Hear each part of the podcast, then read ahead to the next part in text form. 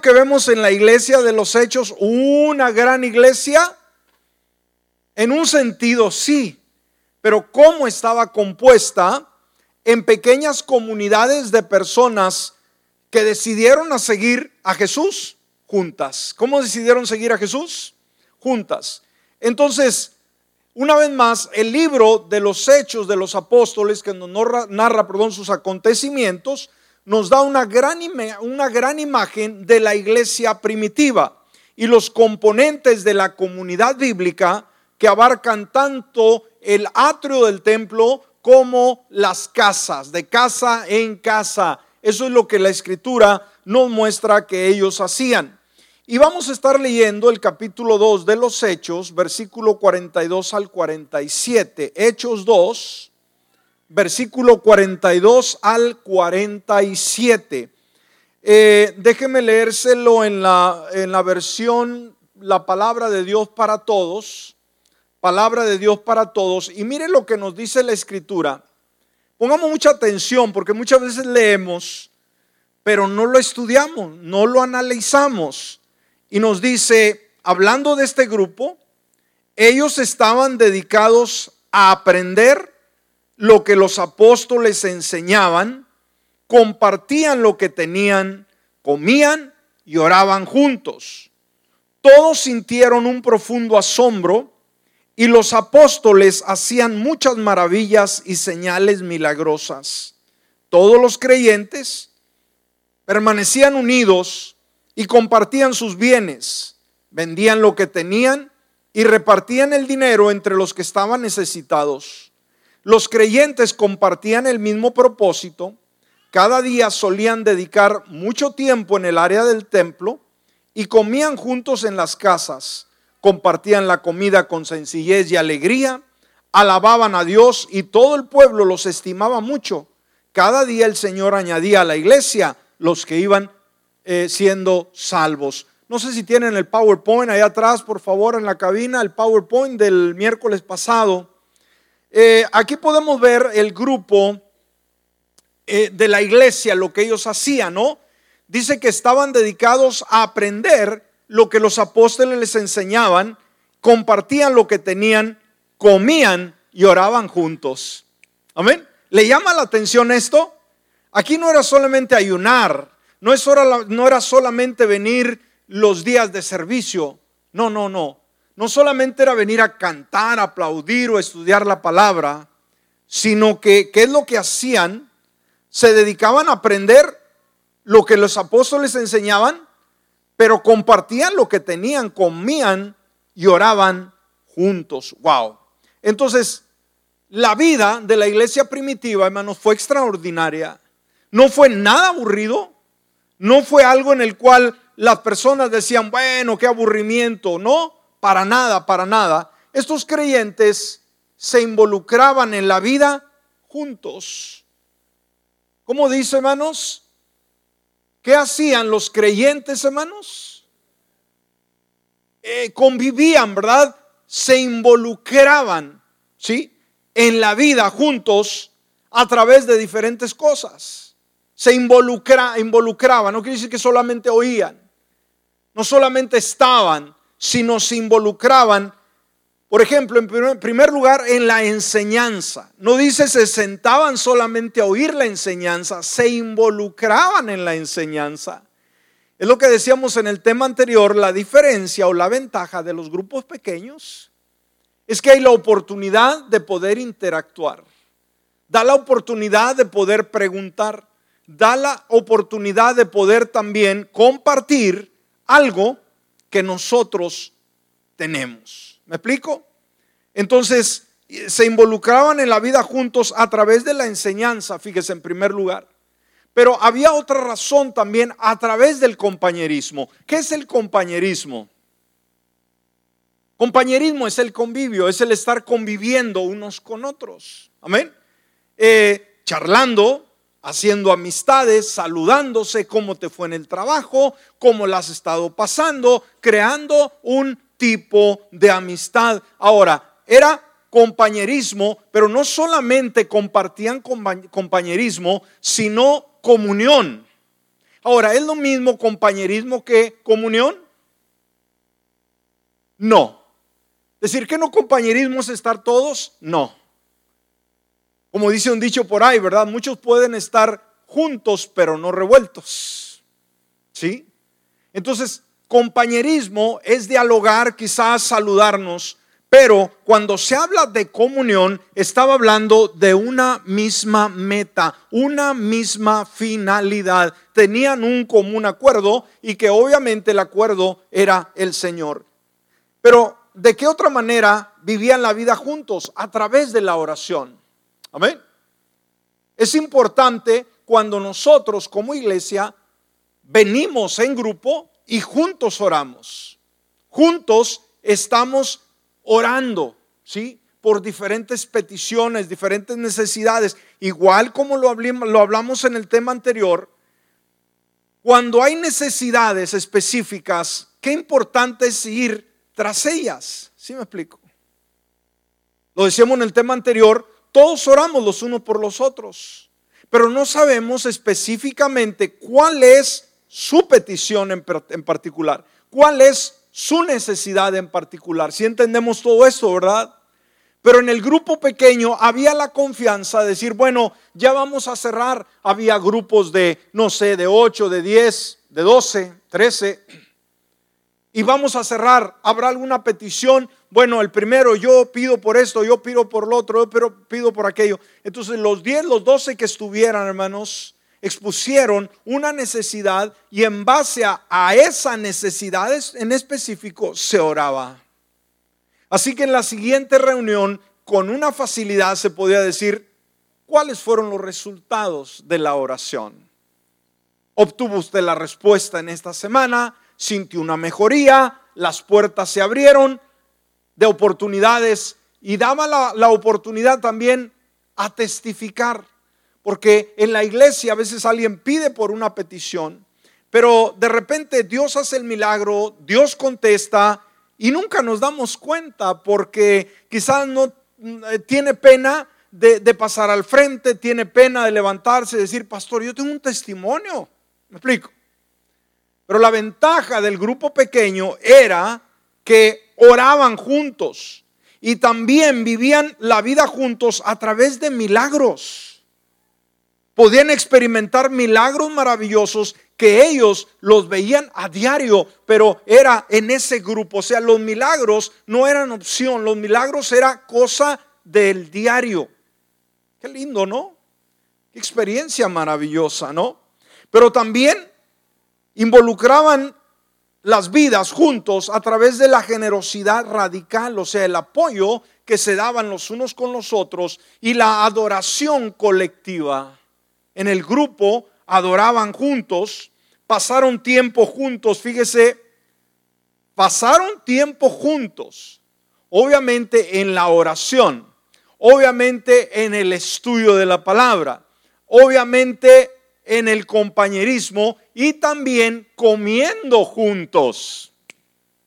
Amén. ¿A quién le gusta comer? Con eso no tenemos problema, ¿verdad? Pero el problema es que no, no generamos la suficiente comunión y no tenemos confianza de ir a X lugar. ¿Sí? O no nos tienen la misma confianza de invitarnos a X lugar. ¿Por qué? Porque no hay esa comunión. Quizás si hay compañerismo, nos conocemos, nos saludamos, Dios te bendiga, mi hermano. Pero ya invitarte a comer, ya para que vengas a comer a mi casa o, que me invites a tu casa, es otra cosa. Pero dice que este grupo de creyentes pasaron tiempo también, hermanos, haciendo qué? Comiendo juntos. Entonces, el comer no es pecado, el comer juntos no es pecado. ¿Alguien puede decir amén a ello? Entonces, ¿se puede comer juntos? Sí, pero muchas veces no lo hacemos. Es cuando tenemos algún programa, cuando tenemos alguna eh, celebración, qué sé yo, que nos quedamos, un convivio, y se pasa un tiempo muy ameno. Todos juntos, hablamos experiencias, platicamos con gente que, que a lo mejor no conocíamos ni su nombre, pero el convivio nos da la oportunidad. Entonces, esto también entra dentro del crecimiento de la iglesia, el comer juntos, no ser glotones. No necesariamente, pero comer juntos, ya sea un cafecito, ya sea eh, compartir el pan, algo, pero eh, lo fuerte de ello no es, ¿y qué vamos a comer, hermano?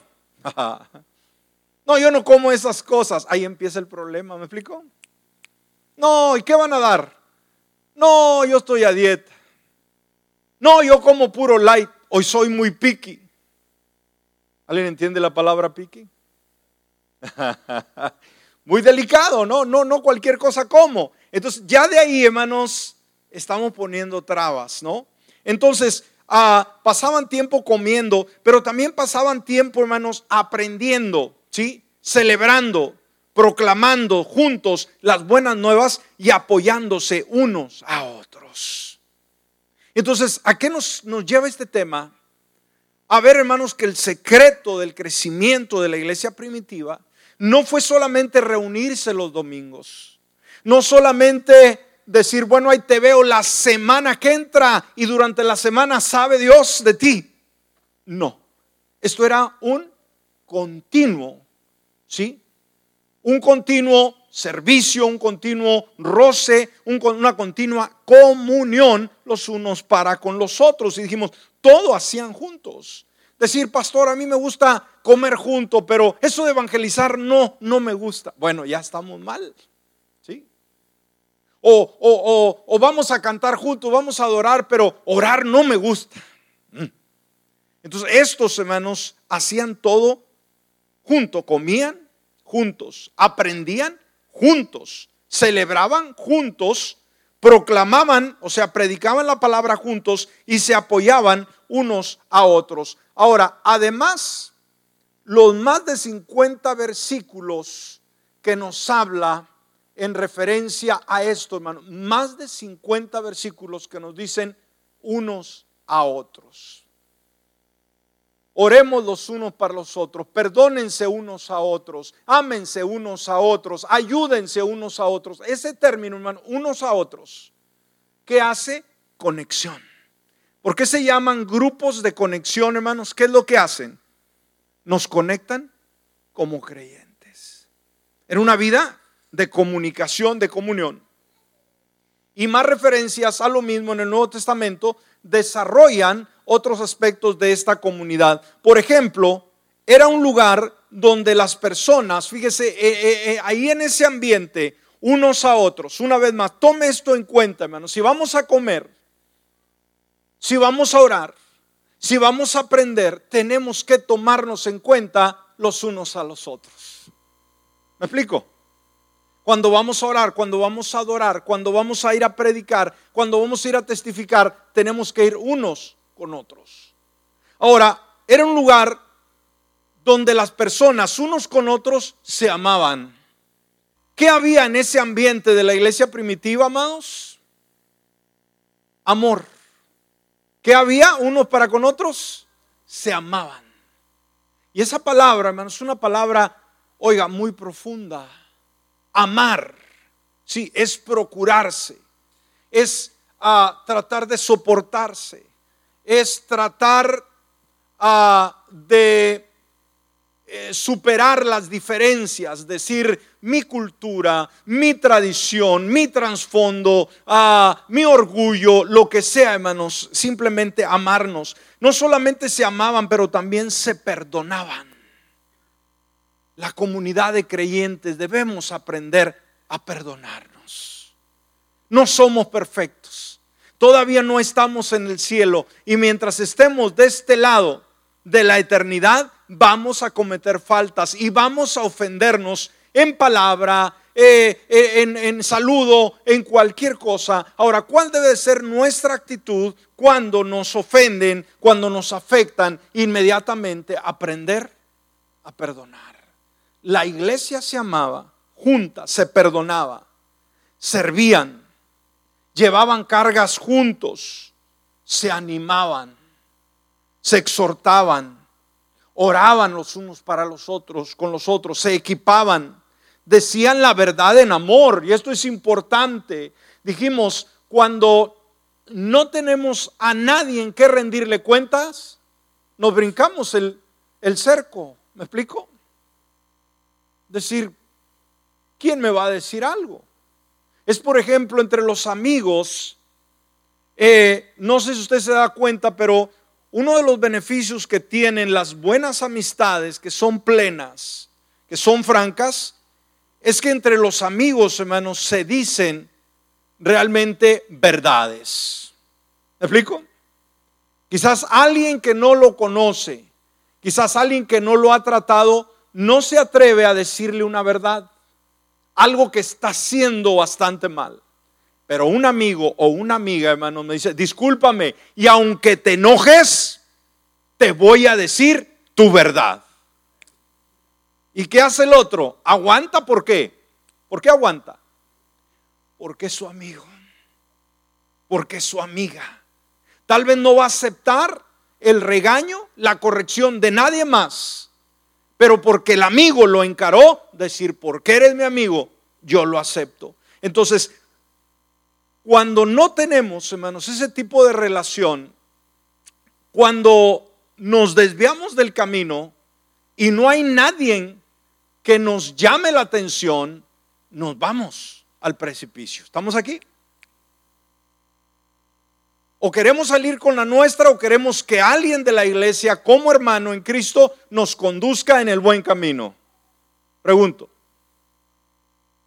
Decir no le hace, aunque me dé con la pared, pero a mí nadie me diga nada. Bueno, ese es un problema muy serio. Pero cuando tenemos hermanos que nos quieren, que nos aman y nos dicen la verdad, hermano, es lo mejor, ¿sí? La verdad en amor. Confesaban sus pecados unos con otros, se trataban unos a otros como miembros preciosos de un solo cuerpo. ¡Wow! ¡Qué lindo es esto! Ahora, como dijimos en el tema anterior, hermanos, Dios nunca tuvo la intención de que viviéramos la vida cristiana solos. Recuerde lo que vimos en el tema anterior, que dijo Dios cuando dio, vio a Adán solitario, triste, muy afligido allá en el huerto? ¿Qué le dijo? Este hombre es completamente feliz. Adelante. ¿Qué le dijo? No es bueno que el hombre o la mujer esté solo. No es bueno. Amén. Por ninguna razón no es bueno. ¿Sí? Entonces Dios nunca tuvo la intención de que vivamos la vida cristiana solo. No podemos ser unos ermitaños. Decir, yo ni siquiera quiero contaminarme con el pueblo, yo vivo allá en un rancho en la montaña, hasta allá arriba, solo. ¿Sí? Y no necesito la iglesia y no necesito ni la gente del pueblo, yo solamente Dios. Esa, esa persona está bien chisqueada, ¿eh? Es lo que hizo la Iglesia Católica creando los monasterios, ¿no? Para los ah, curas de aquel tiempo. Hacían los monasterios, esos lugares alejados en las montañas donde se metían allá los hombres, allá encerrados, lejos del pecado. Qué tremendo, ¿no? El Señor nunca ha querido que nos encerremos en nuestro mundo. Él quiere que seamos luz. ¿Usted cree que la luz va a brillar allá en la montaña sola? Va a brillar para los venados, ¿no? Y los coyotes. Pero no va a brillar para transformar el ser humano. Entonces, ¿cómo podemos aplicar esa referencia de unos a otros a menos de qué? ¿Cómo podemos darle realce a estas frases que el Señor continuamente usa? Ámense unos a otros, procúrense unos a otros, perdónense unos a otros, ayúdense unos a otros. ¿Cómo lo vamos a hacer real en nuestra vida? ¿Cómo lo vamos a hacer, hermanos? A menos que estemos en una relación estrecha e intencional con cada uno de nosotros. ¿Me explico?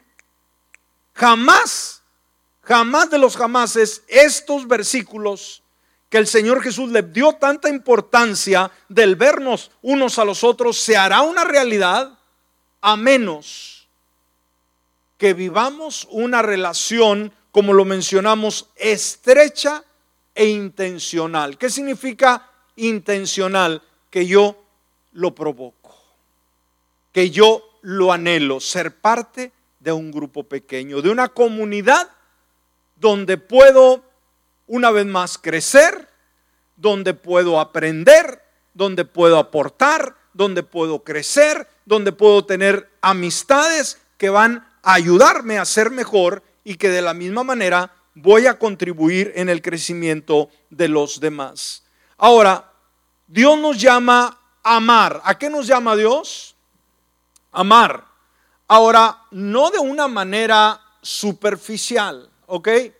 A veces no entendemos el término amor, hermanos. Es un problema muy grave dentro de la iglesia, en todo, en todo el mundo, el amor. ¿Qué es el amor? No alcanzamos a comprenderlo, no alcanzamos a experimentarlo en su alto grado. Todos tenemos una filosofía, una idea muy propia de lo que es el amor. Pero realmente el amor que intencionó Dios, que nos mencionó Él, es totalmente diferente. Entonces dijimos, Dios nos llama a amar. ¿Es una opción amar? Decir, soy cristiano, pero Dios me da el privilegio de no amar si no quiero. ¿Así es? No, no, no, no. ¿Es una opción amar? Es un mandamiento.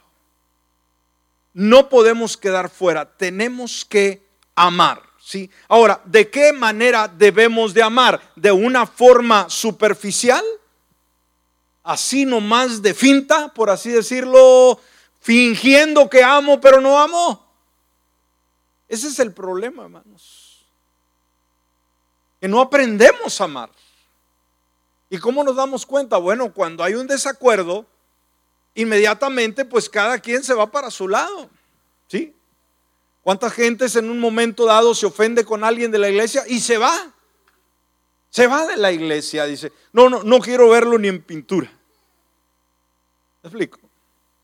Entonces, ¿habrá realmente un amor genuino? No lo hay, ¿sí? Entonces debemos amar de una manera profunda.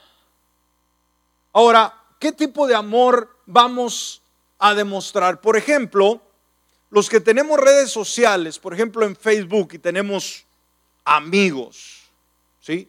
Gente que ni conocemos, gente que a lo mejor nunca vamos a, a conocer.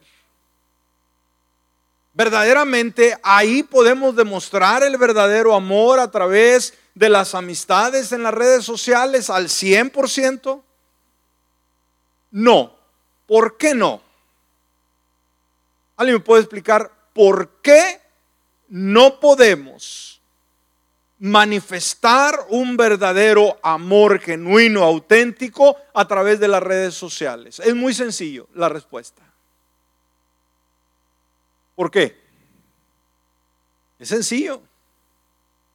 Hay un dicho que dice, no, mejor no se los digo. Los voy a dejar así. o sí se los voy a decir, ojos que no ven, corazón que no siente. ¿Por qué no podemos ah, eh, eh, promover un amor genuino con las personas en las redes sociales? Por una razón, no los vemos cara a cara. ¿Ok? ¿Sí? ¿Sabía usted que hay personas que se han enamorado, se han conocido en redes sociales? unos de un país, de un extremo y otro al otro. ¿Y cuántas veces escuchamos de que se conocieron y se escribían poemas y, se mandaban fotos y, llegó el momento, ¿sabes qué? Quiero conocerte. ¿Alguien ha visto este tipo de videos o narraciones? ¿Qué ha sucedido cuando se han conocido? Se decepcionan. ¿Por qué se decepcionan? Es que no, hay gente que ha estado tres años, cuatro años enamorándose a través de las redes sociales y cuando, cuando se ven, se decepcionan. ¿Por qué, hermanos? ¿Por qué? Porque la foto que ponían no era la de él, no era la de ella, era la de un modelo, una modelo. ¿Sí? Y que cuando lo va viendo, ¿verdad? Que, la imagen que ve dice, santo Dios, aquel tenía, no sé, ¿verdad? Esto tenía, ¿cómo?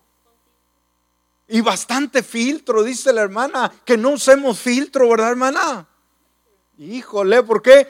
pues es que aún hermanos, aunque no querramos pegar con alguien, pero si, si, nos vamos a conocer como amigos en redes sociales, que no se vayan a decepcionar de nosotros, decir, wow, no se parece a nada en la foto, aunque sea usted. Aparece con unos ojos de color, eh, un pelo bien peinado y cuando la ve, hermano, con un chonguerío por todos lados y con, oiga, con toda desfigurada o desfigurado. ¿Me explico? Si he escuchado, ¿verdad? Esas decepciones, hermanos, que cuando, híjole, estoy bien nervioso, lleva la flor, ¿verdad? ¿Y dónde nos vamos a ver? No, pues en X restaurante, ahí vamos a, reservar. ¿Y, ¿Y qué llevas? Pues llevo un vestido rojo y tú un saco verde, qué sé yo. Y ahí va llegando, ¿verdad? Al restaurante y, de repente ve la de vestido rojo, pero cuando la ve y le ve la cara, dice, uh, me voy. O cuando ve al tipo decir, oye, me dijiste que tenías dientes y no tienes ni uno. Qué chasco, ¿verdad? Entonces, ¿por qué tantas personas se decepcionan, hermanos? Porque no tienen a la persona cara a cara. Alguien no se puede decepcionar de alguien que ve, algo que palpa, ¿no? O no vaya a ser como aquellos también, ¿verdad? Que de repente se casaron y ya en su luna de miel dice, espérate, mi hijo, deja quitarme la peluca, deja quitarme mis placas, deja quitarme mis implantes. Mm. Y ya no quedó nada, ¿no? Decir, ¿cómo? Solamente era una apariencia, ¿no? Entonces veamos, de la misma manera debemos de entender, hermanos, cómo podemos amar profundamente, amar con ese amor cristiano. No lo podemos hacer a través de las redes sociales. Y sabe, los que tenemos amigos en redes sociales nos saludan bien padre, ¿no? Bien bonito. Nos dicen unas palabras muy lindas, muy buenos días, mi estimado hermano, mi estimada amiga, eh, estimado hermano, sucesivamente, pero bien precioso.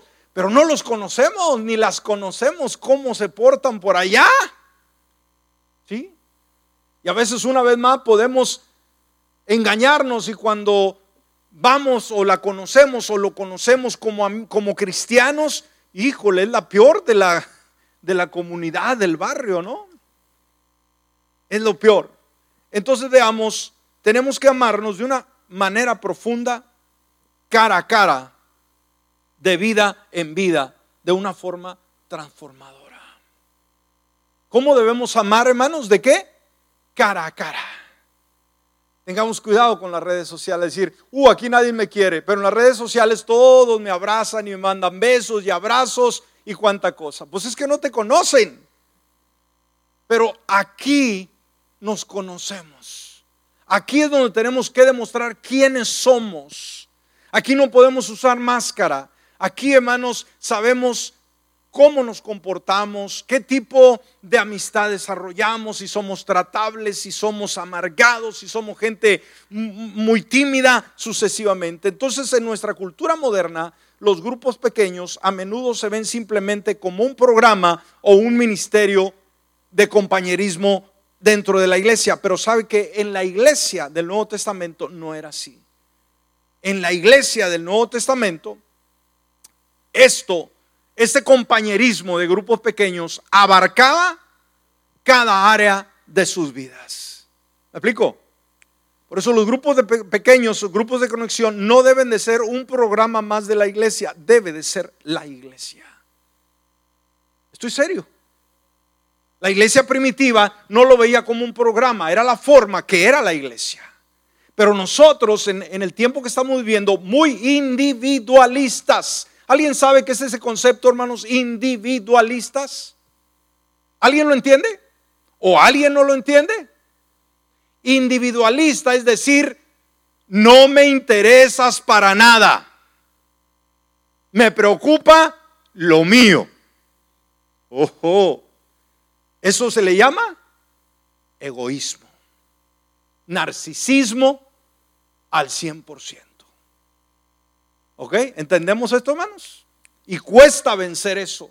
La iglesia alrededor del mundo ha batallado con ello, hermanos. Individualista. Se dice que la nación de los Estados Unidos, los gringos, hermanos, son unas de las gentes más individualistas de todo el mundo. Y en esta cultura estamos nosotros. ¿Se da cuenta que los gringos hace tiempo dejaron las ciudades y se fueron a vivir en sus colonias ahí apartados de todo? No quieren convivir con nadie, quieren estar que nadie los moleste. Así son ellos, su cultura. Y es un gran error. Como cristianos hacemos lo mismo. Yo voy a la iglesia. Si me saludan está bien. Yo no quiero saludar a muchos. Yo no quiero ir a comer con ustedes. No los voy a invitar jamás a mi casa. No les voy a dar mi número. Ni les voy a dar mis cuentas de redes sociales. ¿Está conmigo? Ese es individualismo. Decir, no, yo no hago amistad con nadie. Eso ha dañado tanto la iglesia. Entonces sus relaciones entre ellos fueron fundamentales para su búsqueda de Jesús, su crecimiento en Cristo y su testimonio de las nuevas ah, buenas. Entonces las estructuras relacionales como los grupos pequeños, por lo tanto, son una parte integral de ser la iglesia y no solo hacer iglesia. Una vez más, hermanos, la estructura, las estructuras relacionales como los grupos pequeños son una parte integral de ser la iglesia y no solo de hacer la iglesia. ¿Ok? ¿Entendimos? Muy bien, vamos a detenernos aquí, hermanos. Vamos a detenernos. Vamos a ponernos de pie. Esperamos que hayamos aprendido algo. Se nos va el tiempo muy rápido. Pero estuvimos viendo, hermanos, lo que Jesús quiso decir con relación de los unos para con otros. Vamos a ponerle cuidado, hermanos. A veces no estamos poniendo todo lo que debíamos de poner. Y recuerde cuando alguien le brinda amistad, cuando alguien quiere acercarse a usted, recuerde, no sea individualista. E, e, ese individualismo hay que echarlo fuera, hermano. No es bíblico, nos destruye. ¿La iglesia era individualista, la iglesia primitiva? No, hermanos. Unificaba, invitaba, convivía sucesivamente. Vamos a orar. Padre bueno, queremos agradecerte en esta hora por esta palabra. Ayúdanos, Señor, a cada uno de nosotros a tomar esta palabra que tú nos has dado.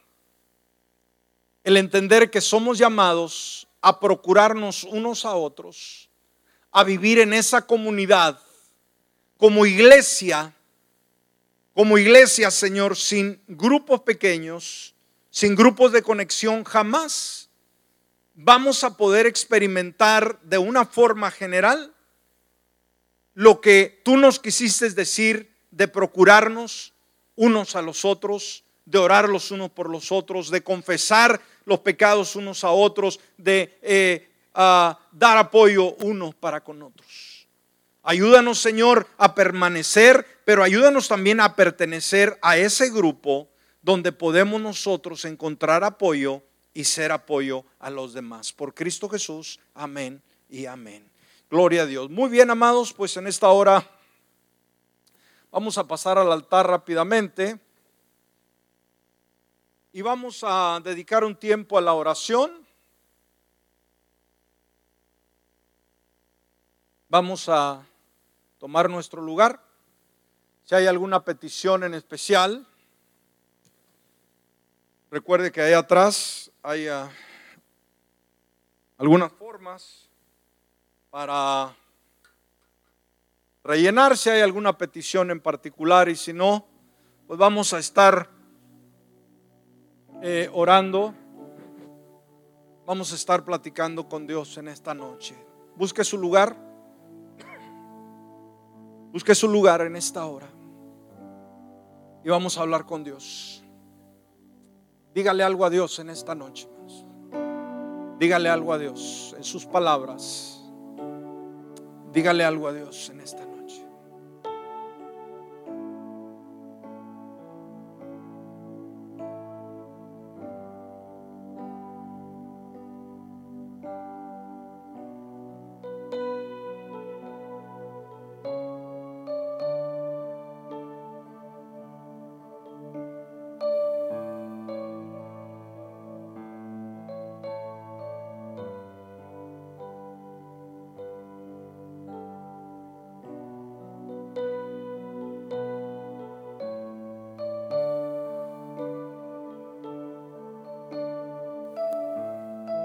Hable con Dios. Él está en este lugar. Hable con Él.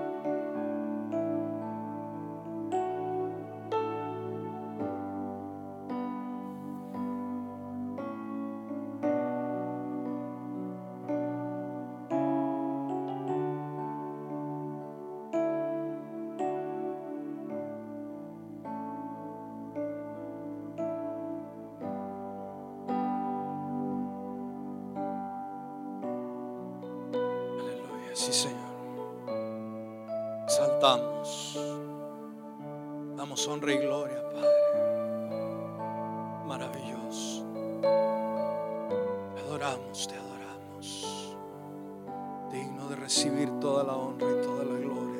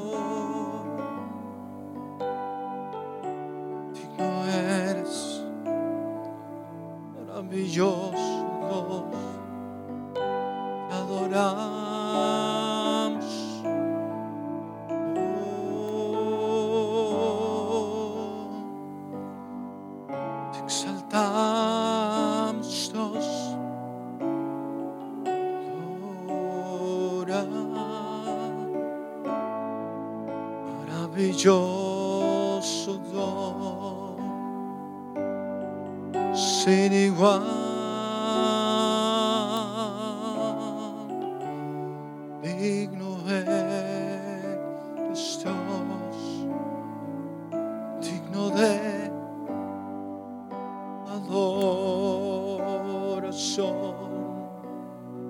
Aleluya. Digno eres Dios. Te adoramos.